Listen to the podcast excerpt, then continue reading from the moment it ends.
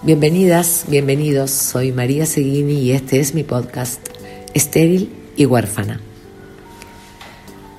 Esta semana tenía ganas de compartir con ustedes mi última experiencia en la actuación a la hora de encontrarme con el material de trabajo, que en este caso era una obra de Pepe Cibrián Campoy, de manos de quien es mi directora, Anita, Anita Ana Padilla.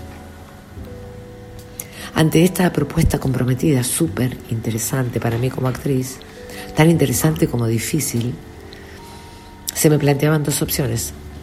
Obviamente, decir que sí o decir que no. Por supuesto que dije que sí, y en ese sí estaba implícito el darlo todo, porque eso hacía que mi actriz tuviese que correr sus propios límites. Casi les digo, ir más allá de lo eh, humanamente soportable. Y así lo hice. Miren, la magia de atravesar los propios límites, arriesgarlo todo por un sueño que nadie más que yo iba a conocer, iba a vivir, no tiene precio.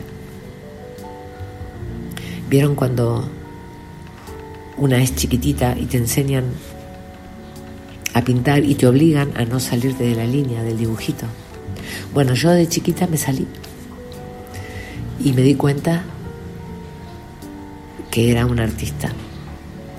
Así que para todos aquellos que de chiquititos se salieron de la línea a la hora de pintar el dibujito, va mi admiración y mi respeto. No importa lo que diga la gente. Miren, ¿qué dirá la gente? Es la pregunta que más sueños ha roto en el mundo. Bienvenidas, bienvenidas una vez más a Estéril y Huérfana un espacio para la reflexión. Que tengan una buena semana. Te deseo tiempo, porque el tiempo vuela.